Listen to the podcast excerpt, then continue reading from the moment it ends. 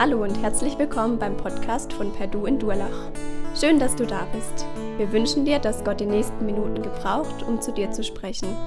Viel Freude dabei.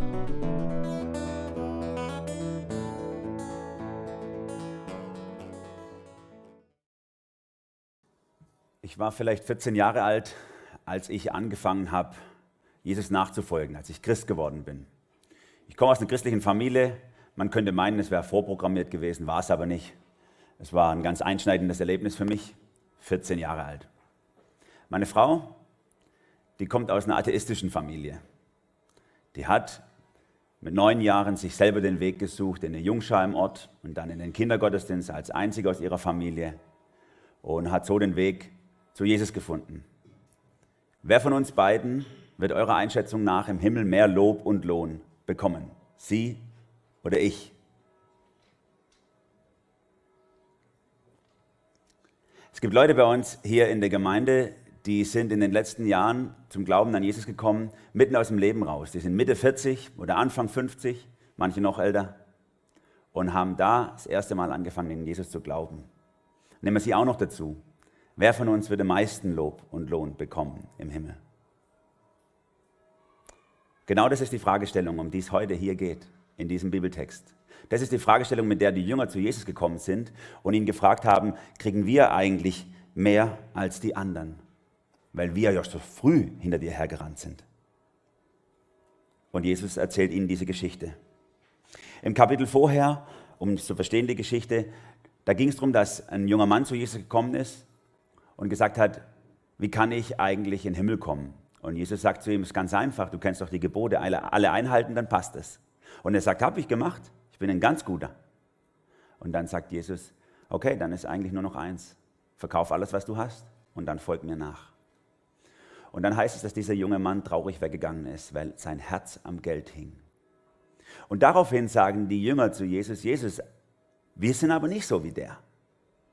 Wir haben alles verlassen. Wir sind dir nachgefolgt. Welchen Lohn bekommen wir eigentlich dafür? Und dann bringt Jesus diese Geschichte, um sie zu irritieren, um ihnen zu zeigen, Gott ist so ganz anders. Und er benutzt Bilder aus dem Alltag im Israel. Dort, wo sie unterwegs waren, gab es viele Leute, die Wein angebaut haben und die kannten dieses System, dass hier Erntehelfer unterwegs waren um zu arbeiten, aber vor allem kannten sie den prophetischen Gedanken des Weinberges. Denn alle Propheten im Alten Testament oder viele Propheten im Alten Testament haben diesen Begriff des Weinbergs immer für Israel benutzt. Das war so ein Bild auf Israel. Und dann wussten sie, als Arbeiter im Weinberg heißt es, ich arbeite für Gott innerhalb von Israel. Und das haben die Jünger ja auch so gesehen. Wir sind so die Ersten aus unserem Volk, die dir nachfolgen. Wir sind so die ersten Arbeiter. Das nimmt Jesus hier auf, dieses Beispiel. Und er spricht von diesen Tagelöhnern, die so nach der Hire-and-Fire-Mentalität jeden Tag abgeholt werden mussten, um zu arbeiten im Weinberg. Erntehelfer, wie es auch wir ja manchmal noch haben, nur dass wir die nicht jeden Tag neu raussuchen, sondern gleich für ein paar Monate aus dem Ostblock hierher transportieren, um arbeiten zu lassen. Ein Denar war so der übliche Tageslohn den die Leute bekommen haben. Also das war so gerecht, was der Gutsbesitzer da gemacht hat. Auch wenn diese Geschichte zunächst mal auf die Jünger gemünzt ist, als allererstes und ihnen was verdeutlichen soll, später auch dann aufs ganze Volk Israel, ich komme noch drauf, so können wir doch selber für uns auch dieses Prinzip, was was Jesus hier zugrunde legt, übertragen. Auf Menschen, wie ich es gerade im Anfangsbeispiel gemacht habe, auf Menschen, die schon sehr früh in ihrem Leben Jesus nachgefolgt sind, die sozusagen ihr ganzes Leben in der Arbeit im Reich Gottes verbracht haben, während andere dann vielleicht erst so im späteren Lebensabschnitt anfangen, Jesus nachzufolgen. Wie wird Jesus das beurteilen mal, wenn wir in der Ewigkeit sind? Hat es einen Wert für ihn? Ist es für ihn wichtig? Schaut euch mal um hier im Raum. Guckt mal die Leute an. Macht's mal bitte auch. das ist keine rhetorische Frage. Denkt mal drüber nach, wer von den anwesenden Leuten hat wohl mehr verdient als ihr? Oder weniger? Hm.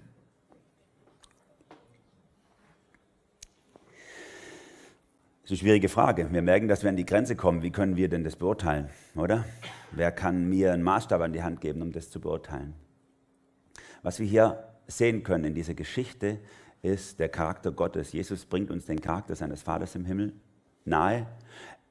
Er zeichnet auch einen ganz schönen, sage ich mal, schlechten Charakter von uns Menschen in der Nachfolge. Das ist so der dritte Gedanke dieses, dieser Predigt. Der allererste Gedanke, mit dem ich starten möchte, ist, was ist eigentlich meine Arbeit wert? Das ist das, was Jesus hier am Anfang betont. Was ist eigentlich meine Arbeit wert? Das ist ja so ein Leistungsgedanke. Ne? Ich habe es mal ein bisschen ähm, anders formuliert, ein bisschen, äh, sage ich mal, herausfordernder. Hingabe ist pure Gnade. Damit möchte ich mal starten. Hingabe ist pure Gnade. Das ist natürlich für uns äh, deutsche Leistungsmenschen ein bisschen ein, ein, ein Widerspruch, denn Hingabe heißt ja, ich gebe mich hin. Also ich mache ja was, ich entscheide mich, ich gebe Vollgas. Dieses Beispiel sagt uns, dass du Vollgas gibst im Reich Gottes, ist nur eine Gnade. Du musst dankbar dafür sein, dass du es machst. Manche Leute, das merke ich im Gespräch, meinen, Gott ist sowas wie ein Frühkommunist am Ende vom Leben. Im Himmel gibt es für alle Leute das Gleiche. Und sie nehmen oft dieses Beispiel als, also diese Gleichnisse als Beispiel dafür, dass Gott wohl am Ende alle gleich macht im Himmel.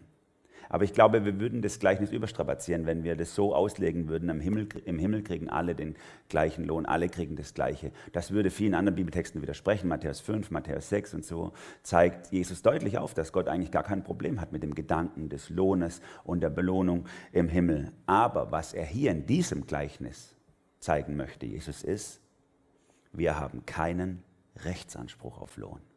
Das ist der Punkt, den Jesus hier verdeutlicht. Niemand von, hat, von uns hat einen Anspruch auf irgendwas, sondern alles ist ein Geschenk. Wer andere freundlich, liebevoll, vergebungsbereit im Namen Jesu äh, behandelt, der bekommt einen Lohn in der Ewigkeit, ganz klar. Aber wer andere liebevoll, freundlich und vergebungsbereit behandelt, weil er einen Lohn will im Himmel, der wird ganz schön enttäuscht sein, wie Gott reagiert, wenn er im Himmel ankommt. Das will Jesus uns hier nahebringen. Spannend ist ja in dieser Geschichte, dass es wohl überhaupt im Reich Gottes, zumindest nach diesem Gleichnis, gar keine Zaungäste gibt. Es gibt nur Arbeiter. Es gibt niemanden, der einfach nur zuguckt oder im Weinberg chillt, sich in irgendwie einen Liegestuhl auf, äh, aufbaut und irgendwie die Sonne genießt und dem die Trauben in den Mund wachsen, sondern alle sind hier auf dieser Erde, äh, sag ich mal, Arbeiter im Reich Gottes. Jesus stellt uns ein zu unterschiedlichen Zeitpunkten in unserem Leben. Wir können diesen Job nicht delegieren, nur weil ich aus euren Spenden, die ihr reinschmeißt, bezahlt werde, heißt es nicht, dass ich euren Job mache, sondern jeder von euch ist im Weinberg zu unterschiedlichen, in unterschiedlichen Punkten eingesetzt. In eurem Beruf, im Studium, in eurer Familie, in euren Beziehungen. Wir alle miteinander arbeiten im Weinberg Gottes. Und obwohl wir alle als Arbeiter bezeichnet werden, ist unsere Leistung, die wir abliefern, gar nicht wichtig hier. Wenn ihr mal genau hinguckt in diese Geschichte, dann muss man nach menschlichen Maßstäben sagen, der Gutsbesitzer ist ziemlich blöd, oder? Also warum stellt er Leute ein, die nur noch eine Stunde arbeiten können? Ist doch dumm, das lohnt sich doch nicht. Hätte doch gewartet auf den nächsten Tag, hätte die frisch eingestellt, hätte fürs gleiche Geld viel, viel mehr Arbeit gekriegt. Gott ist deine Leistung nicht so wichtig, wie du denkst. Ihm ist wichtig, dass du in seinem Weinberg arbeitest, aber wie viel du am Ende ablieferst, ist nicht der Punkt hier wie viel Zeit du da drin verbracht hast. Das heißt hier, oder wird hier deutlich, dass es Gott, dem Gutsbesitzer, viel mehr um die Menschen geht. Er fahnd etliche, heißt es in Vers 2, oder er sah dort noch andere untätig rumstehen, Vers 3, und dann am Schluss sogar nochmal fand er immer noch einige, die dort rumstanden, Vers 6. Was steht ihr hier den ganzen Tag untätig herum? ist überhaupt nicht der Blick irgendwie auf das Ergebnis, auf die Ernte hier im Fokus, sondern es geht dem Gutsbesitzer um die Menschen. Ich hoffe, du bist dir dessen bewusst. Gott braucht deine Mithilfe nicht im Reich Gottes. Er kommt ganz gut ohne dich zurecht. Aber Gott will dich gebrauchen. Er möchte dich in seinem Weinberg an der Arbeit haben. Die Sprache deutet darauf hin, hier in diesem Bibeltext, dass es dem Gutsbesitzer vor allem darum ging, möglichst viele Menschen von der Straße zu holen in seinen Weinberg beim Arbeiten und viel weniger darum ging, was sie dort und wie viel sie dort gemacht haben.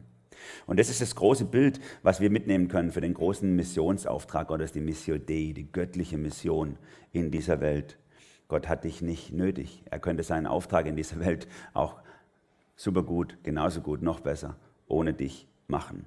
Es ist einfach eine Gnade, dass ich für ihn arbeiten darf. Es ist eine Gnade, ein Geschenk, dass ich für ihn arbeiten darf. Das haben die ersten Arbeiter übersehen und deswegen sind sie hier auch so in diese Irritation reingelaufen. Die letzten Arbeiter, denen war das bewusst, ne? im Bild übertragen auf heute, wenn jemand, sage ich mal, im Alter von 70, haben wir hier auch schon gehabt, im Alter von 70 zum Glauben kommt, der weint aber bittere Tränen über sein Leben, warum er so viel Zeit ohne Jesus verbracht hat. Und der weiß ganz genau ein Gespür dafür, was für ein Geschenk es ist, dass er nochmal Jesus finden durfte. Wenn jemand so wie ich sehr früh zum Glauben kommt, und manche von euch, die ich kenne, ging es ja auch so, dann kann es uns passieren, dass wir irgendwann in so eine Leistungsschublade kommen.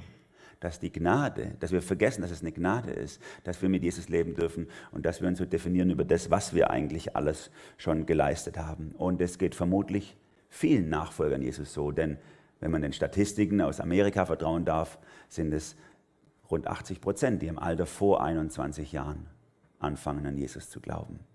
Und danach werden es deutlich weniger. Wie geht es dir, wenn du vielleicht schon ähm, lange im Glauben bist? Wie geht es dir damit? Hast du ein Empfinden für die Gnade, die es ist, dass du glauben darfst, dass du Jesus nachfolgen darfst? Oder ist die Last des Tages und die Hitze und das Schaffen für dich eine Last oder eine Lust? Oder vielleicht bist du auch äh, sehr spät zum Glauben gekommen. Wie geht es dir damit? Hast du ein Empfinden dafür, was für ein Geschenk es ist, dass du, obwohl deine besten Jahre vorbeigegangen sind ohne Jesus, dass du nun ihm nachfolgen darfst. Der englische Prediger Spurgeon hat es mal so beschrieben zu diesem Bibeltext, Gott erlaubt keinen, für ihn zu arbeiten ohne Gnadenlohn, selbst wenn er seine besten Tage in Sünde verbracht hat. Niemand arbeitet im Weinberg Gottes, egal wie viel er arbeitet, ohne dass Gott ihn am Ende belohnt. Das ist das Schöne hier. Die Ersten, die haben keinen Vorteil gehabt. Die Letzten, die Letzten haben keinen Nachteil gehabt, weil alles, was sie bekommen haben, am Ende einfach nur ein Geschenk ist. Dieses Gleichnis ist kein Leistungsgleichnis, sondern ein Gnadengleichnis.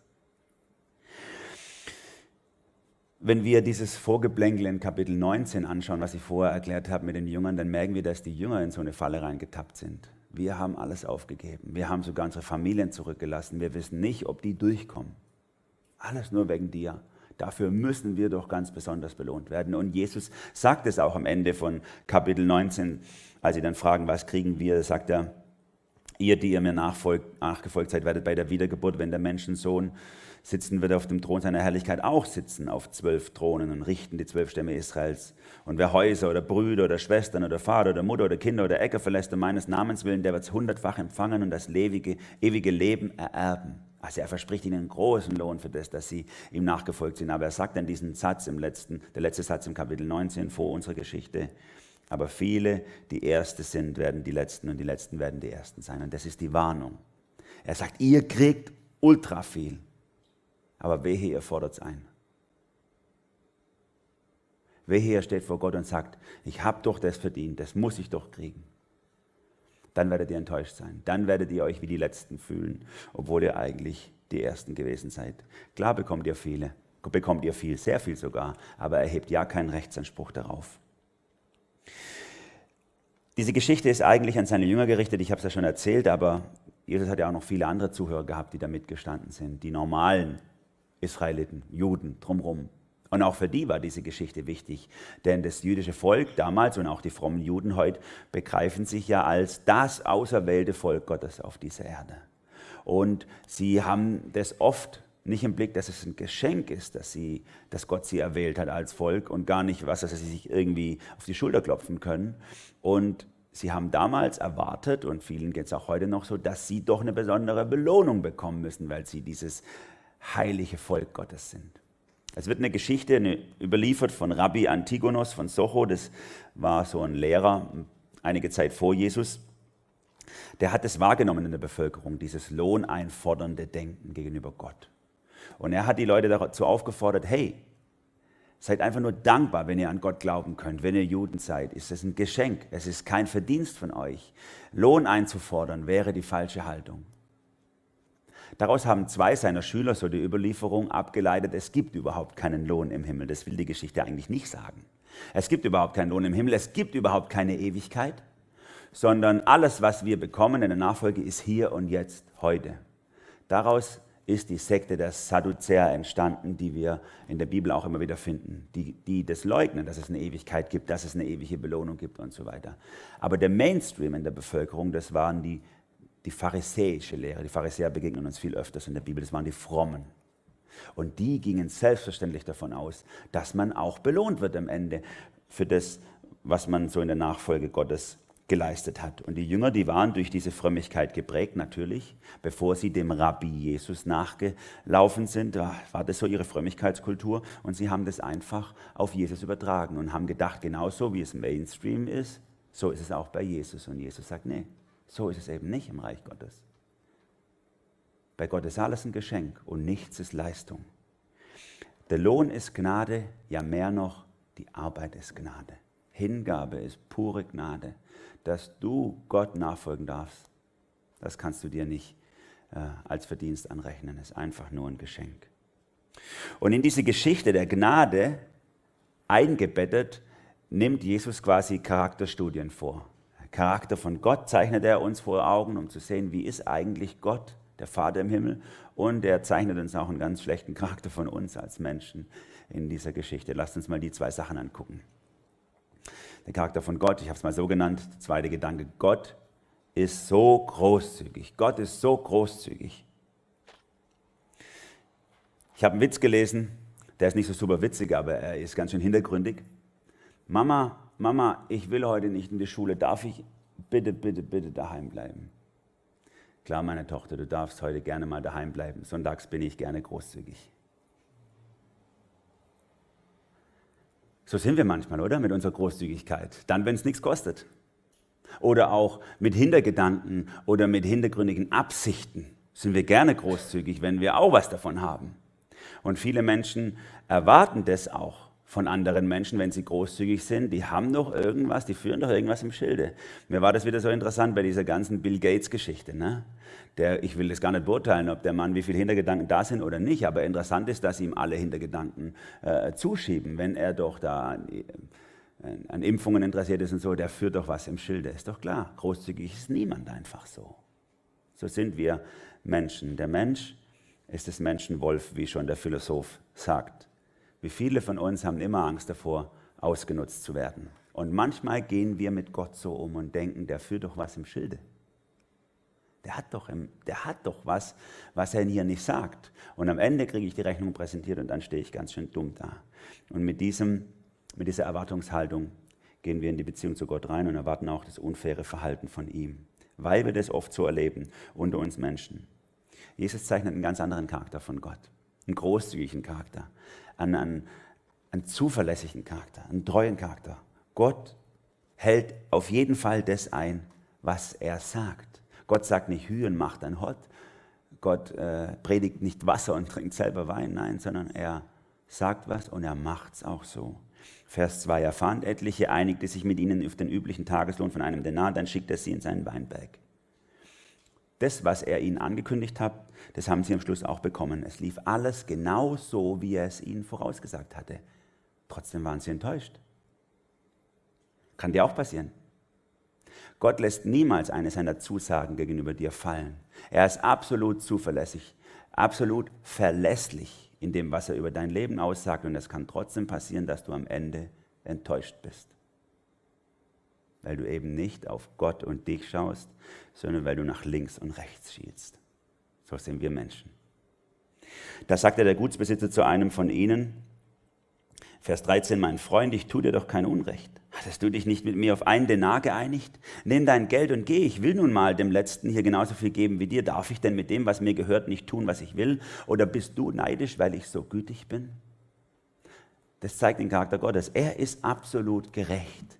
Er ist großzügig. Niemand kommt zum Kurz. Jeder kriegt das mindestens, was er ausgemacht hat. Gott betrügt niemand. Man kann sich verlassen auf ihn, auf ihn. Allerdings behandelt er uns nicht nach menschlichen Maßstäben, nicht nach unserer Gerechtigkeitsvorstellung, sondern eben übermenschlich. Es ist dieses wunderbare Wort Gnade. Es ist einfach alles Gnade, wie Gott mit uns Menschen handelt. Niemand kriegt in dieser Geschichte weniger, als er verdient. Aber fast alle kriegen viel mehr, als sie verdient hätten. Die beste Entscheidung, die wir treffen können aufgrund des Charakters von Gott, ist, ihm bedingungslos zu vertrauen. Und euch einfach nur zu sehen im Verhältnis zu ihm und nicht im Vergleich zu anderen. Einfach nur im Verhältnis zu ihm. Gott nicht in eine Schublade stecken, sondern Gutes zu erwarten von ihm. Und das, was wir bekommen, einfach dankbar annehmen und sagen, das ist so wunderbar. Vielen Dank, was ich von dir kriege. Nicht vergleichen, berechnen, menschliche Maßstäbe anlegen. Danke sagen. Das ist das Beste, was wir tun können gegenüber Gott. Dann werden wir das erleben, was Paulus mal in Römer 8, Vers 28 ausdrückt. Denen, die Gott lieben, müssen alle Dinge zum Besten dienen. Alle Dinge. Es hat sehr viel auch mit unserer Annahme zu tun. Ob wir uns vergleichen oder ob wir dankbar das annehmen. Dann erleben wir, alles muss uns zum Besten dienen. Denn dann haben wir das richtige Verhältnis zu ihm, wie ein Nachfolger zu seinem Rabbi, zu seinem Herrn, wie ein Kind zu seinem Vater. Bedingungsloses Vertrauen. Dann geht es uns gut. Der Charakter Gottes. Nun kommen wir zum letzten, dem Charakter, den Jesus über uns ausspricht, über uns Menschen. Zunächst mal über seine Jünger als Nachfolger, aber ich denke im tieferen Sinn über alle seine Nachfolger, die so menschlich handeln. Ich habe es mal so ausgedrückt, wir sind furchtbar kleinlich. Wir sind furchtbar kleinlich. Was ich ganz spannend fand in diesem letzten halben Jahr Corona war, dass ich etwas in den Zeitungen kaum gefunden habe oder in den Veröffentlichungen, was ich bei vielen anderen Unglückssituationen oft gelesen habe. Wieso lässt du das zu, Gott? Ne? Das haben wir kaum gefunden jetzt bei Corona, dass die Leute Gott anklagen. Ich habe mir Gedanken gemacht darüber, warum das so ist, warum so wenig Gott angeklagt wird. Vielleicht ist es deswegen, weil wir in so einer postsäkularen Gesellschaft leben, dass wir Gott so gründlich abgeschafft haben, dass er nicht mal mehr als Sündenbock äh, äh, herhalten kann. Vielleicht ist es das. Aber was ich schon immer wieder noch merke und was ihr vielleicht auch schon erlebt habt, dass wenn Menschen in eine persönliche Unglückssituation reingestellt werden, irgendwas Schlimmes passiert ihnen, dass sie sagen, womit habe ich das verdient? Warum passiert mir das? Was habe ich getan, dass das mir passiert? Warum ich? Und da merken wir, was für, ein, was für eine Haltung hinter solchen Aussagen steckt. Da ist nämlich eine Anspruchshaltung da, eine Vergleichshaltung. Was, wa, warum, warum ich? Warum nicht der? Der ist viel schlimmer als ich. Der hätte es auf jeden Fall mehr verdient als ich, mein Nachbar. Aber ich bin doch so ein netter Kerl, so eine nette Lady. Ich habe das auf jeden Fall nicht verdient. Das ist eine große Lüge, der wir aufsitzen. Nur weil Gott so gnädig ist mit uns Menschen, heißt es nicht, dass wir es auch verdient haben. Egal, ich sage es jetzt mal ganz pointiert, egal was dir an Schlimmem in deinem Leben passiert und noch passiert oder schon passiert ist, verdient hättest du noch viel Schlimmeres. Das ist die Sicht Gottes über uns. Nur weil Gott gnädig ist und es nicht noch schlimmer macht, leben wir und sind wir das, was wir sind.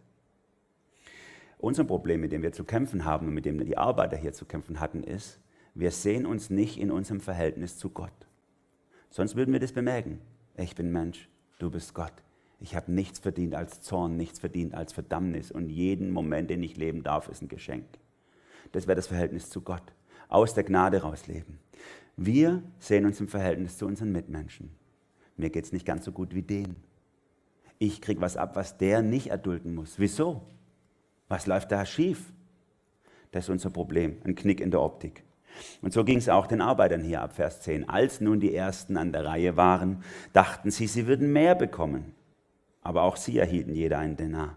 Da begehrten sie gegen den Gutsbesitzer auf. Diese hier, sagten sie, die zuletzt gekommen sind, die haben nur eine Stunde gearbeitet und du gibst ihnen genauso viel wie uns. Dabei haben wir doch den ganzen Tag über schwer gearbeitet und die Hitze ertragen. Eventuell waren sie in, ihrer, in ihrem Stolz verletzt, weil sie als Letzte auch noch den Lohn ausgezahlt bekommen haben. Vielleicht haben sie sich auch die Wartezeit vertrieben und haben sich ausgedacht, was da passiert, wenn sie drankommen, drankommen weil sie das sind ja die Allertollsten. Und was sie alles geleistet haben. Vielleicht haben sie sich sogar unterhalten miteinander, diese ersten Arbeiter, und haben jeder sich aufgezählt, wie viel Kilo Weintrauben sie eingesammelt haben und wer den anderen getoppt hat und was da wohl jetzt, wie, wie der Gutsbesitzer jetzt sagt, ihr seid die aller, aller, aller Tollsten und so. Ja, euch, euch behalte ich gleich hier für morgen oder so.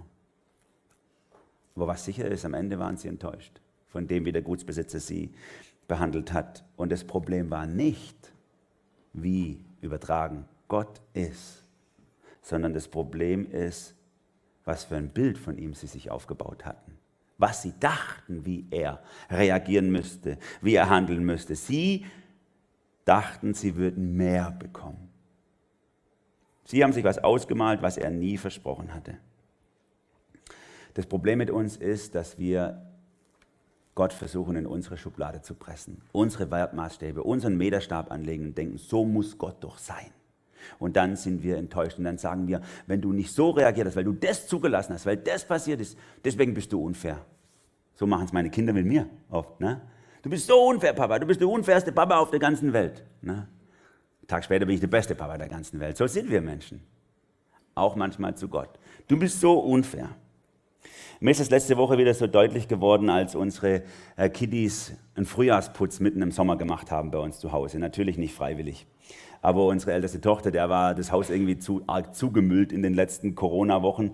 Dann hat sie mit unserer Einverständnis äh, einen Plan angelegt, was jedes einzelne Familienmitglied in der kommenden Woche was, wo, wie putzen muss. Schränke vorziehen, unten drunter und Sachen spinnweben, die man sonst vielleicht nicht so viel macht, zumindest wir.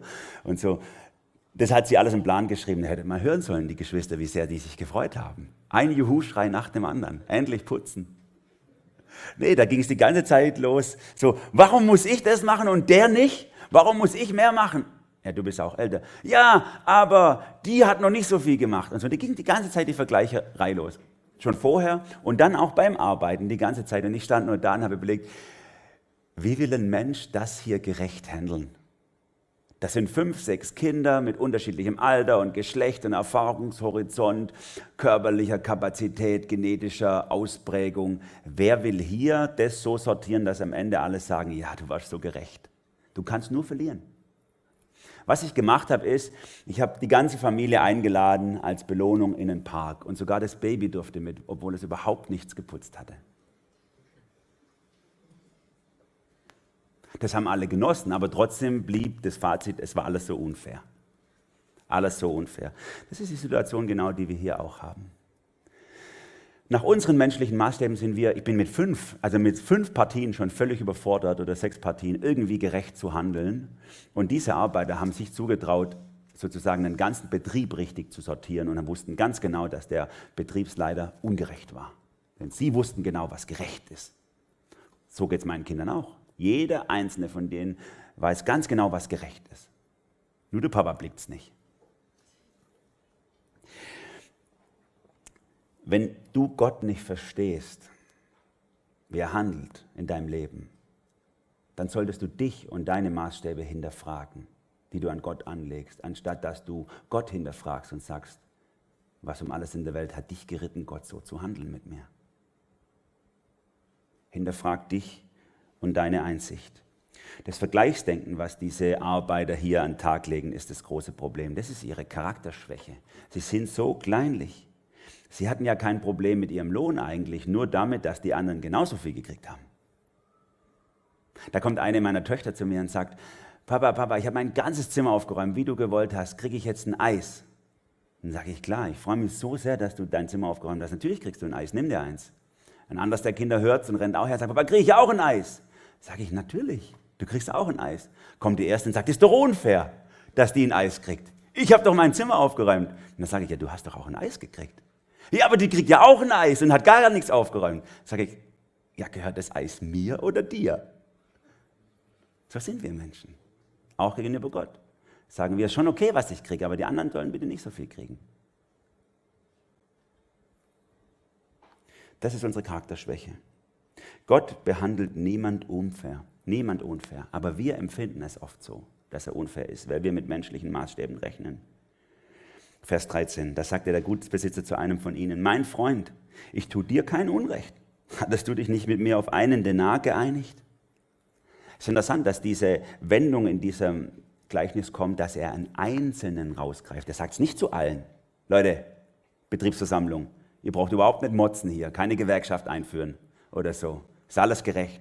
Nein, er nimmt den Einzelnen raus und sagt, hey, wir beide, du und ich im Verhältnis, Gott und Mensch, wir haben doch ausgemacht, was du kriegst und du hast es doch gekriegt. Das ist ein großer, großer Appell an dich.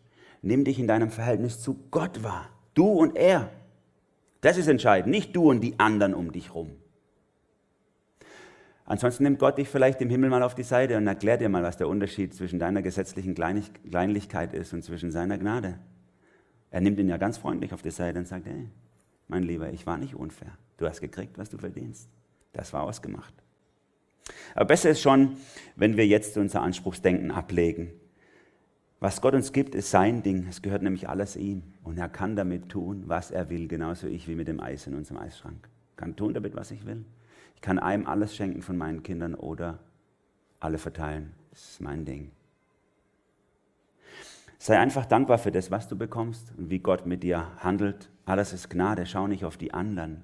Du hast nicht das Zeug, um zu beurteilen, was gerecht oder ungerecht ist, was fair oder unfair ist. Aber Gott kann's. Vertraue ihm einfach. Das ist die Botschaft dieser Geschichte. Und damit möchte ich zum Schluss kommen. Manchmal kommen Leute zu mir und sagen, Immanuel, du bist so ein gesegneter Mensch, ist so krass, du bist so, du wirkst so heilig und so. Und das ist klasse. Dann kann ich nur sagen, ja, das bin ich. Gesegnet und heilig. Aber du auch. Du bist auch so gesegnet und so heilig. Das hat Gott alles auch in dich reingelegt. Und es ist alles nur ein Geschenk von ihm. Alles, was wir sind und tun und leben dürfen, ist einfach nur ein Geschenk von ihm. Gott misst uns nicht mit einer Stechkarte an der Stechuhr oder mit einem Meterstab. Gott ist so ganz anders. Er rechnet mit Gnadeneinheiten, nicht, nicht mit gesetzlicher Kleinlichkeit. Und selbst wenn mein Heiligenschein so dick wäre, wie manche Leute ihn scheinbar erkennen über meinem Kopf, dann ist das Einzige, was ich möchte, wenn ich vor Jesus stehe, dass ich sage, Herr Jesus, danke, dass ich dir nachfolgen durfte. Danke, dass ich in deinem Weinberg arbeiten durfte. Es ist einfach nur ein Geschenk. Ich habe nichts nichts dafür getan, dass es passiert ist. Und so dürfen wir alle vor Jesus stehen. Du hast nichts getan für das, was du empfangen hast. Es ist alles nur ein Geschenk. Du hättest ganz anderes verdient, aber Gott ist so gnädig zu dir. Hör auf zu rechnen, hör auf zu vergleichen und hör auf, irgendwas einzufordern von Gott. Nimm's, wie es kommt. Es ist alles unverdient. Sag einfach nur Danke. Amen. Ich möchte beten. Jesus, du siehst, wie kleinlich wir sind. Du, du, zeichnest uns unseren Charakter in dieser Geschichte auf, Herr. So sind nicht nur deine Jünger gewesen, so, so ist jeder von uns.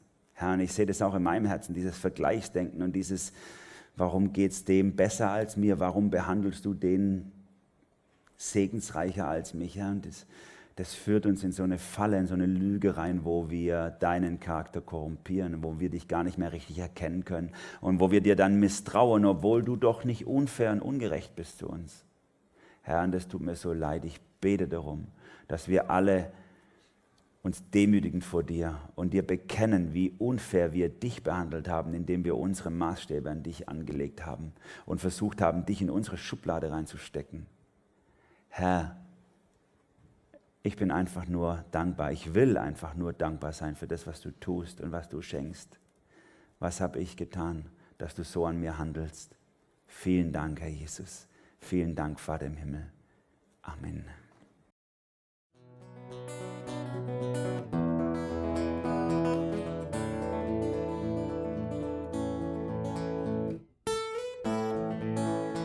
Wir hoffen, der Podcast hat dir weitergeholfen. Falls du noch Fragen hast, besuche gerne unsere Homepage unter www.per-du.church.